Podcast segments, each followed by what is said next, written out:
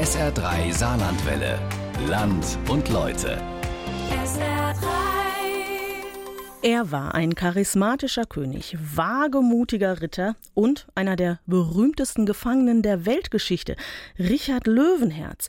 Na gut, ehrlich gesagt, die meisten, ich auch, die kennen die Figur eigentlich nur aus den Robin Hood-Filmen. Da kommt er zum Schluss immer in den Sherwood Forest und vereint den guten Robin mit seiner Marianne. Doch Richard Löwenherz hat mehr zu bieten. Das zeigt eine große Landesausstellung im Historischen Museum der Pfalz in Speyer. Dort wird das Leben von Richard Löwenherz mit atemberaubenden Exponaten nacherzählt. Und SR3-Reporterin Barbara Grech hat die Ausstellung für Land und Leute schon gesehen.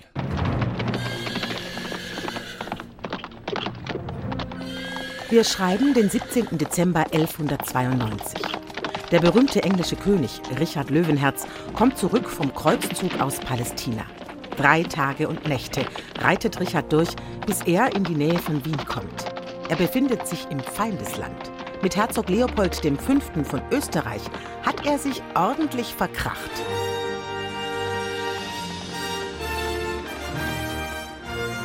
Richard Löwenherz soll ja dann, weil er sich in Feindesland bewegt hat, sich als Pilger getarnt haben und es ist ihm wohl erstmal auch ganz gut gelungen. Und dann ist er aber offenbar ausgerechnet bei dem Braten eines Huhns aufgeflogen. Die Quellen berichten, er habe zu dieser Tätigkeit versäumt, seinen Königsring abzuziehen. Sprich, vielleicht war das doch auch ein bisschen die Eitelkeit oder der Hochmut. Und an diesem Ring soll er entlarvt worden sein. Und dann haben natürlich die Fänger zugegriffen und haben diesen bedeutenden Gefangenen gemacht.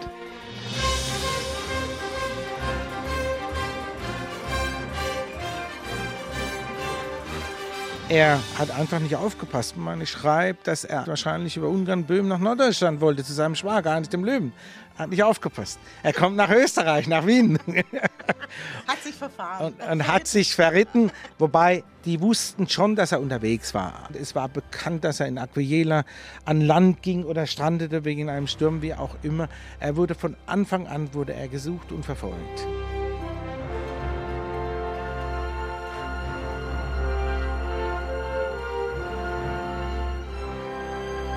Was folgte, war ein Martyrium für den strahlenden Kreuzritter. Ein Geschachere um Unsummen von Geld und eine über einjährige Haft des Königs im Südwesten Deutschlands. Wie das Ganze endet, wissen wir alle, dank Robin Hood. Richard wird freigekauft, kehrt zurück nach England, reitet in den Sherwood Forest, stellt die Ehre des Robert von Locksley wieder her und vermählt den guten Robin mit seiner Marian.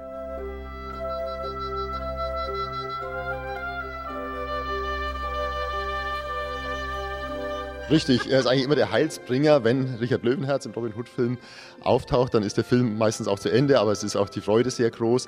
Das äh, hat sicher auch seine historische Bewandtnis, dass man eben durch diese lange Abwesenheit Richard Löwenherz von England dann auch sehr, sehr viele Hoffnungen und Sehnsüchte mit ihm verbunden hat und tatsächlich auf diese Ankunft gewartet hat.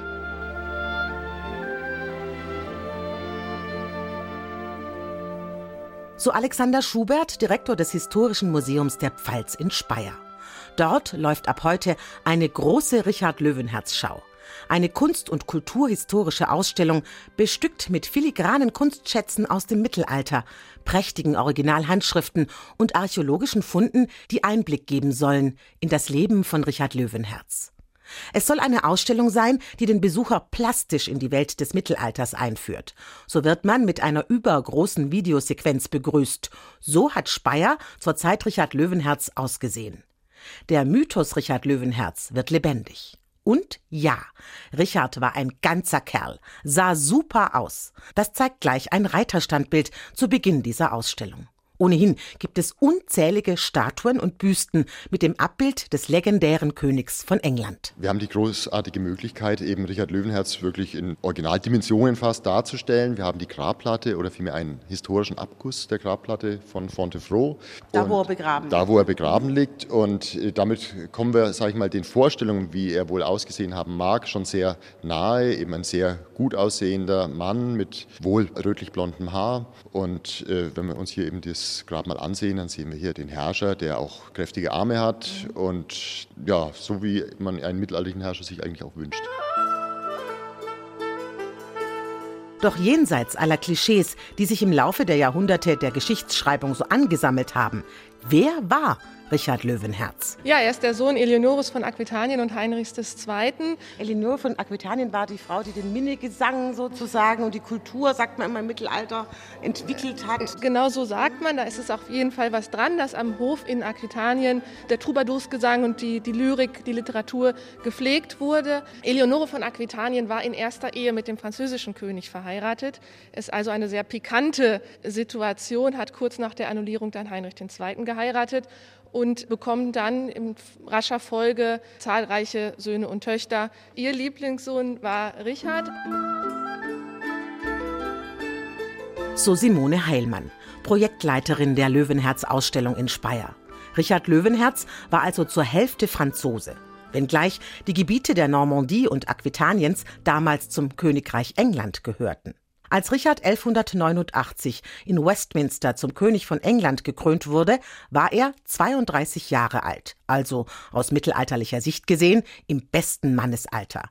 Was war er aber für eine Persönlichkeit? Was für ein Mensch? Wir haben es sicherlich mit einem sehr charismatischen König zu tun, sehr durchsetzungsstark, mit einem Willen zum Erfolg. Und er verstand sich auf Imagepflege ein Grund für den Mythos Richard Löwenherz, so Alexander Schubert vom Museum der Pfalz. Wir wissen, dass in seiner Zeit eben schon diese Inszenierung seiner Herrschaft beginnt. Er wird gleichgesetzt mit dem englischen König, auf den sich jeder gerne bezieht, nämlich mit König Artus. Er soll dessen Schwert geführt haben, das Schwert Excalibur, das unbesiegbar macht. Also das sind schon mal Voraussetzungen für einen Popstar-König, kann man sagen. Also sprich, er hat selber schon dafür gesorgt, dass er ein gutes Image hat. Davon können wir ausgehen, ganz klar. Es gibt tatsächlich auch Unternehmungen wie eine Grabungskampagne in Glastonbury Glastonbury auf der Suche nach dem Grab dieses König Artus, das dann auch zufälligerweise gefunden wird, sogar noch mit einer entsprechenden kleinen Quelle, einem kleinen Kreuz, auf dem vermerkt ist, hier liegt König Artus. Und damit hat man eine unmittelbare Verbindung natürlich des amtierenden herrschenden Königs, Richard Löwenherz, und diesem legendären Vorbild. Also ob er persönlich das war, aber es ist in seinem Umfeld inszeniert worden, ganz klar. Sozusagen eine Art mittelalterliche Fake News, die Richard Löwenherz da veranlasst hat. Auch das mit dem Schwert Excalibur scheint nicht wirklich so gewesen zu sein. Nichtsdestotrotz gibt es natürlich eine Nachbildung dieses Schwertes in Speyer zu sehen. Also mit Artus verbunden ist natürlich auch das Schwert Excalibur, dieses Schwert, das unbesiegbar macht. Und wenn ein König dieses Schwert hat, dann sind es schon mal gute Voraussetzungen. laut seines Biografen soll er dieses Schwert gehabt haben und das Schwert zeichnet sich ja dadurch aus, dass es der Legende nach in einem Stein steckte und derjenige, der es vermag herauszuziehen, der ist der echte Herrscher über Britannien. Gut, also ich bin nahe dran, ne? wir haben hier den Stein und ein Schwert. Wir können gleich mal den Alltagstest machen. Wir haben hier den Stein und das Schwert. Wenn Sie es vermögen, das Schwert zu ziehen, dann denke ich, müssen wir mit England reden. Dann löse ich Elizabeth ab. oh. Ja, also wir hoffen ja auf viele Besucher, vielleicht ist der Richtige dabei.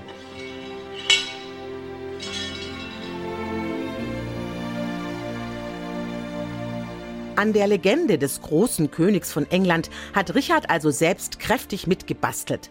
Und das, obwohl er eigentlich immer nur für sehr kurze Zeit auf den britischen Inseln weilte. Insgesamt bringt es wohl auf ein gutes halbes Jahr. ein Witz der Geschichte. Der berühmte König von England, Richard Löwenherz, hat sich in seiner zehnjährigen Amtszeit gerade mal sechs Monate auf der britischen Insel aufgehalten. Ja, das ist so ein bisschen äh, auch das Besondere. Ja, und auch ein bisschen so das Besondere in der Biografie Richards. Es gab ja dann eben den Aufruf zum dritten Kreuzzug durch den Papst, weil das wahre Kreuz und eben Jerusalem den Christen verloren ging und im Heiligen Land Sultan Saladin große Erfolge feierte. Der dritte Kreuzzug sollte der größte der Geschichte werden. Sowohl Philipp II. als auch Kaiser Friedrich Barbarossa als auch eben Richard Löwenherz sind ins Heilige Land aufgebrochen. Richard hatte gerade einen Kreuzzug auf die Beine gestellt, zusammen mit seinem guten Freund Philipp, dem König von Frankreich. Aber der war ein Feigling und ein Zauderer. Und Richard musste ihm ganz schön zureden und hat mir dann noch befohlen, Blondell, sing mal Philipp einen von deinen Hits, die du gehabt hast. Vielleicht überzeugt ihn das dann und er kommt endlich mit auf den Kreuzzug. Und ich griff dann zu meiner Laute und sang Philipp einen meiner größten Hits. Tief im Osten, wo der Saladin haust, fahren wir hin jetzt, dass den Muslimen graust. Tiefe Masten. Der da so fürchterlich grönemeiert, ist ein Schauspieler auf dem Trifels. Der Burg im Pfälzerwald, in der Richard später gefangen gehalten wurde.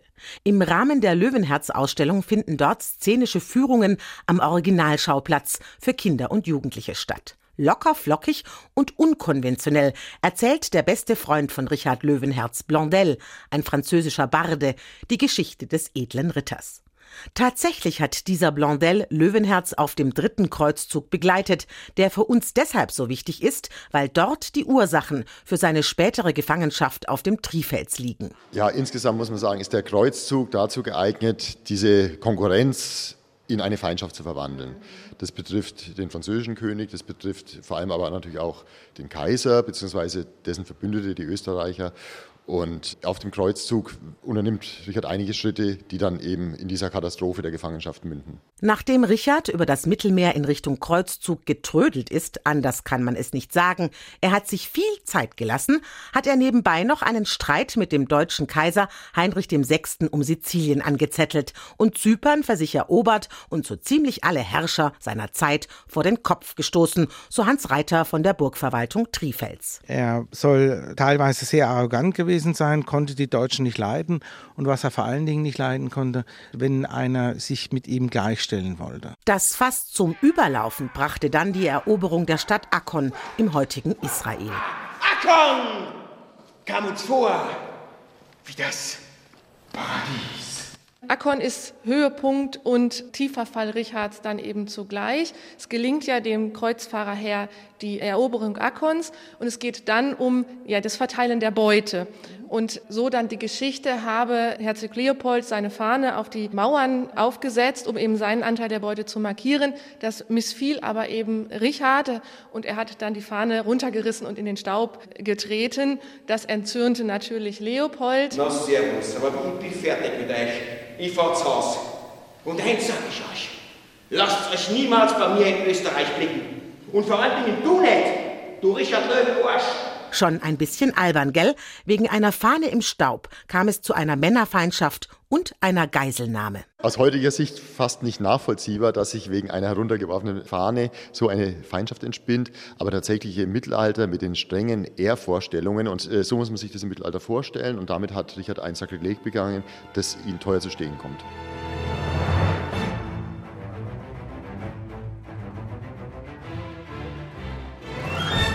Auf jeden Fall kam es dann im Dezember 1192 zur Verhaftung von Richard durch die Männer des Herzogs Leopold V. von Österreich, der sich über den Fang wie ein Schneekönig freute. Ist Richard, der Pfannenschmeißer. Hast du verlaufen, hä? Armer Burle. Ja, weißt was? Du bist Jahr mein schönstes Weihnachtsgeschenk. Was dann folgte, war ein unsägliches Geschachere. Leopold wollte Richard an Heinrich VI. sozusagen als Gefangener verkaufen.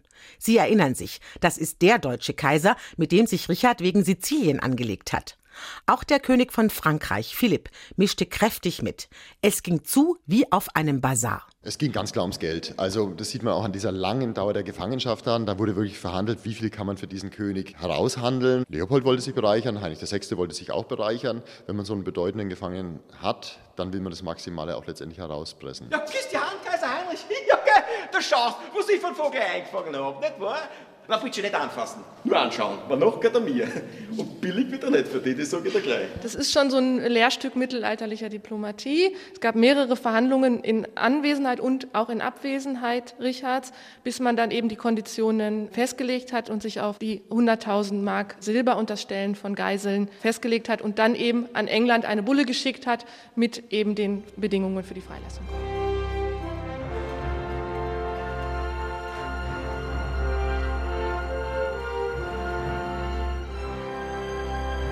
100.000 Mark Lösegeld für Richard Löwenherz. Naja, mag man da denken, das müsste doch im Budget eines englischen Königreichs drin sein. Das ist das ungefähr Dreifache des Bruttoinlandsprodukts der englischen Krone in diesem Jahr. Also wenn Sie es umrechnen, sind es 23 Tonnen Silber oder 17 Millionen einzelne Münzen. Also eine unglaubliche Dimension. Das hätte England in den Ruin stürzen können. Es war auch gar nicht genug Münzsilber im Umlauf. Es wurden also auch Kirchenschätze dafür dann eben verwendet. Kein Wunder also, dass Richard diese unverschämte Forderung erst einmal abgelehnt hat. Und das war die Stunde Heinrich VI. Er übernahm Richard von Leopold und überführte ihn über mehrere Etappen auf die Burg Trifels bei Annweiler.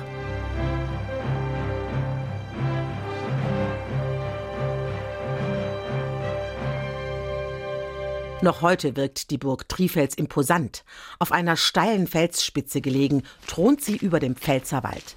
Man muss zu Fuß hinaufsteigen. Es geht steil bergauf. Oben dann echtes Mittelalter-Feeling. Burgmauern, kleine Innenhöfe, eine Art Rittersaal im Burginneren. Ja, guten Tag. Ich darf Sie im Namen des Landes Rheinland-Pfalz recht herzlich begrüßen. Burg Drefels, früher Reichsburg, Königsburg, darin liegt ja die große Bedeutung. Alt von der Anlage sind noch zwei Türme aus der Zeit um 1200 und auf der Nordostseite der Brunnenturm um 1230. Drefels wird in den Urkunden, in den Berichten, die wir haben aus dem hohen Mittelalter, mit als die festeste Burg im Königreich der Staufer bezeichnet. Es ist grundsätzlich die Lage, oben auf dem Gipfel steil abfallende Hänge mit den wehrtechnischen Mitteln, die man hatte war es also eigentlich nicht möglich, so eine Burg einzunehmen. Deswegen hat man Richard Löwenherz hierher gebracht. Ein zweiter wichtiger Punkt ist die Tatsache, dass Drefels im Kerngebiet der staufischen Herrscher liegt. Was der König bzw. der Kaiser hier mit darstellen wollte, die symbolische Bedeutung, schaut her, hier Trifels für mich eine der wichtigsten Reichsburgen. Hier hat der König das Sagen, hier ist die Macht des Königs. Dann gehen wir doch mal in die Burg rein und wir geben uns auf die Spuren nach Richard Löwenherz, was noch da ist. Wie lange war denn der hier ungefähr überhaupt eingesessen? Also es war ja nicht so, dass er permanent hier war. Nein, also was äh, schriftlich überliefert ist, zwischen 14 Tagen, drei Wochen. Das war eine Stippvisite. So ungefähr, ja. Wir sind jetzt im Untergeschoss vom Hauptturm. Die Staufer haben diese erste Steinburg um- und ausgebaut und deswegen sind die ältesten Teile aus der Stauferzeit. Da stehen wir jetzt im Untergeschoss, kurz nach dem Haupteingang auf der Südseite. Und da ist Richard Löwenherz auch ein- und durchgekommen? Also hier dürfen wir davon ausgehen, dass Richard Löwenherz hier durchmarschiert ist. Jetzt stellen wir uns das ja so vor, dass er ins Verlies in den Keller geschmissen wurde, mit Ketten angekettet und bei Wasser und Brot darbte. War es so? Nein, so war es nicht. Wenn wir uns natürlich einige englische Chronisten anschauen, die das so formulieren, das ist klar. Sie schimpfen die Deutschen als Barbaren, wie man sowas tun kann, einen Kreuzfahrer gefangen zu nehmen. Richard Löwenherz war aber ein König und man muss sagen, er wurde seiner Person entsprechend in ehrenvoller Haft gehalten.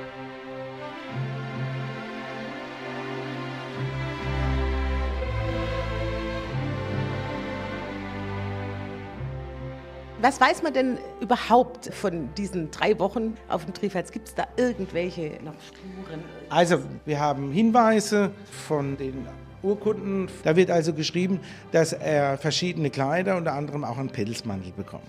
Er war im März hier, vielleicht hat er auf dem Trifels diesen Pelzmantel bekommen. Noch zugig war es da und bequem wie heute kann man sich so eine Burg nicht vorstellen. Es gab schon offene Vorstellen, aber angenehm schon gar nicht für unsere Verhältnisse, kann man nicht sagen. Aber es wird trotzdem geschrieben, dass er mit seinen Wächtern gespielt hatte, getrunken hatte und sie unter den Tisch getrunken hätte. Da muss man jetzt sagen, hat mein Freund zu mir gesagt, das glaubt er nicht, als ich ihn geführt habe mit seiner Gruppe, dass ein Engländer einen Pfälzer unter den Tisch trinkt. Und da habe ich gesagt, äh, wir müssen ganz einfach äh, überlegen, wer war Richard? Er war kein Engländer, er war von Geburt Franzose. Doch trotz solch lustiger Episoden, Richard wollte weg vom Trifels, wurde mürbe und es wurde ihm klar, dass er irgendwie das Lösegeld besorgen musste. Ein Brief an seine Mutter Eleonore ist überliefert. Richard von Gottes Gnaden König von England, Herzog der Normandie und Aquitaniens, Graf von Anjou, begrüßt eben diese Eleonore, von Gottes Gnaden Königin von England, eine sehr geliebte Mutter und alle seine für England eingesetzten Getreuen. Diese Höflichkeitsfloskeln an seine Mutter Eleonore und ihre Getreuen gehen jetzt noch eine ganze Weile so weiter. Wir kürzen das Ganze ab und kommen zu des Pudels Kern. Deshalb fragen wir euch und beschwören euch bei der Treue, die euch bindet, wie sehr ihr besorgt seid, nach diesem Geld zu forschen. Das gesamte Gold und Silber der Kirchen sollt ihr zur sorgsamen Verwahrung und mit der Bezeugung eines Schriftstückes von den Kirchen selbst bekommen. In der goldenen Bulle des Herrn Kaisers überbringt euch unser Kanzler die oben genannte Bezeugung. Mit uns als Zeugen bei Hagenau am 13. Tag vor den Kalenden des Mai. Er bittet seine Mutter eindringlich, eben dafür Sorge zu tragen, dass man in England das Lösegeld zusammenträgt. Sie haben Ämter neu vergeben, Ämter, die man schon hatte, hat man noch mal kaufen müssen. Es wurde eine Sondersteuer erhoben. Also man hat wirklich versucht, alles zu Geld zu machen, was irgendwie geht. Auch die Kirchenschätze, also es waren eben nicht nur Münzgeld, sondern auch Kelche und Kreuze. Und das ist auch ein Grund dafür, warum es heutzutage kaum hochmittelalterliche Kunst in englischen Kirchenschätzen gibt.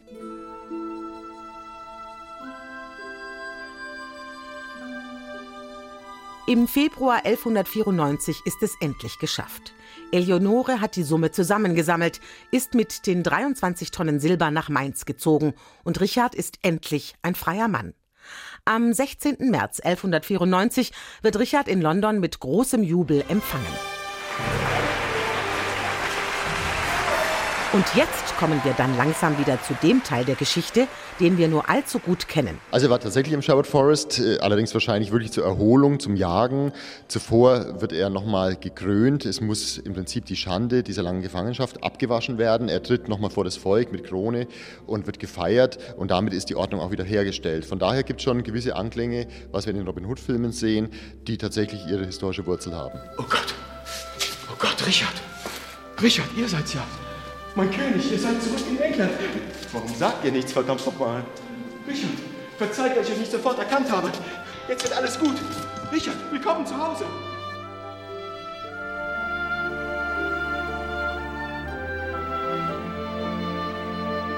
Erhebt euch, Sir Robin Hood.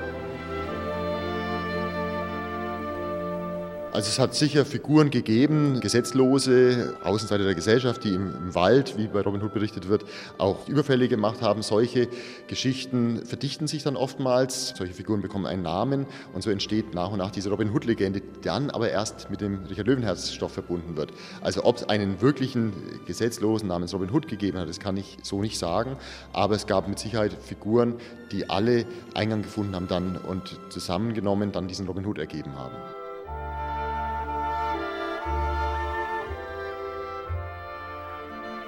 Ob es ihn also nun gab oder nicht, allzu viel Zeit dürfte Richard mit Robin nicht verbracht haben. Denn schon kurze Zeit später verließ er die britischen Inseln, um auf seine Besitzungen auf dem französischen Festland zurückzukehren. Ja, ja, er macht sich dann nach wenigen Wochen bereits wieder auf, aufs Festland, zu den englischen Besitzungen nach Frankreich. Und dort ereilt ihn da dann letztendlich auch dieses tragische Schicksal. Nein, das Schicksal meinte es nicht gut mit Richard Löwenherz. Sein Tod im Jahre 1196 war nicht sonderlich königlich, noch nicht einmal ritterlich eher schnöde. Ein schnöder Tod für einen König von einer Armbrust erschossen, das wünscht sich niemand, aber insbesondere eben auch kein englischer König. Noch dazu äh, nicht in der Schlacht, sondern wohl eher bei der Inspektion einer schon aufgegebenen Burg, die am nächsten Tag eingenommen werden sollte. Und da hat sich aber wohl noch ein wehrhafter Mann versteckt, der der Überlieferung nach mit der Bratpfanne bewaffnet war. Und also das Ganze wirklich ein sehr niederer Tod, sag ich mal, für diese hochgestellte Persönlichkeit. Am 6. April 1199 kurz vor Sonnenuntergang stirbt Richard Löwenherz. Es ist definitiv eine Ära zu Ende gegangen, was die Ausbreitung Englands auf das Festland betrifft. Diese Machtstellung auf dem französischen Terrain, die ist hiermit zu Ende gegangen. Sein Nachfolger und Bruder Johann Ohneland, auch dieser Name, der schon aus dem Mittelalter stammt, ist ja eher abwertend, der kann diese Macht nicht fortsetzen und es ist ganz klar ein Schwund dieses englischen Königtums festzustellen. Die Bilanz seines wahren Lebens, da sind sich die Historiker inzwischen einig, kann man getrost als gemischt bezeichnen. Seine Lebensleistung betrachtet muss man nicht unbedingt sagen, er war ein guter oder schlechter König. Es gibt sicher Könige und auch Kaiser, die seine Lebensleistung deutlich überstrahlen, aber er war sicher ein Meister in der Selbstinszenierung und von daher hatte er auch einiges dazu beigetragen, dass er bis heute erinnert wird. Und so bleibt der Nachwelt von Richard Löwenherz ein ganzes Potpourri an Legenden und Geschichten und ein kleines Kästchen aus Blei auch das ist in Speyer zu sehen, und mit die wertvollste Leihgabe, die aus der Stadt Rouen in der Normandie stammt. Offensichtlich wollte er Rouen damit eben auch auszeichnen, dass er sein Herz an eine seiner Lieblingsstädte gab. Und da haben Sie ein ganz besonderes Exponat hier. Ja, man hat denn tatsächlich in Rouen in der Kathedrale das Kästchen gefunden, ein Bleikästchen mit der Inschrift, hier ruht das Herz von Richard König von England. Und wir freuen uns über alle Maßen, dass eben dieses Kästchen als Leihgabe zu uns nach Speyer kommt.